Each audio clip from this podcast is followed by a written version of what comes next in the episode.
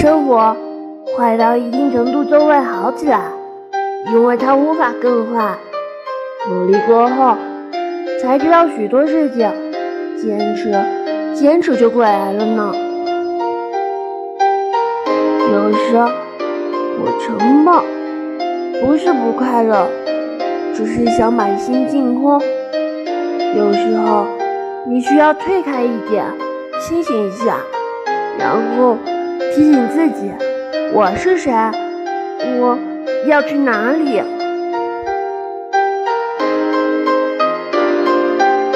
人生的某些障碍，你是逃不掉的。与其费尽周折绕过去，不如勇敢的攀越。或许，这会铸就你。人生的高点，认清这个世界，然后爱它，就这么一辈子。下一世，你可能就不在这个世界了。有些烦恼丢掉了，才有风轻云淡的机会呢。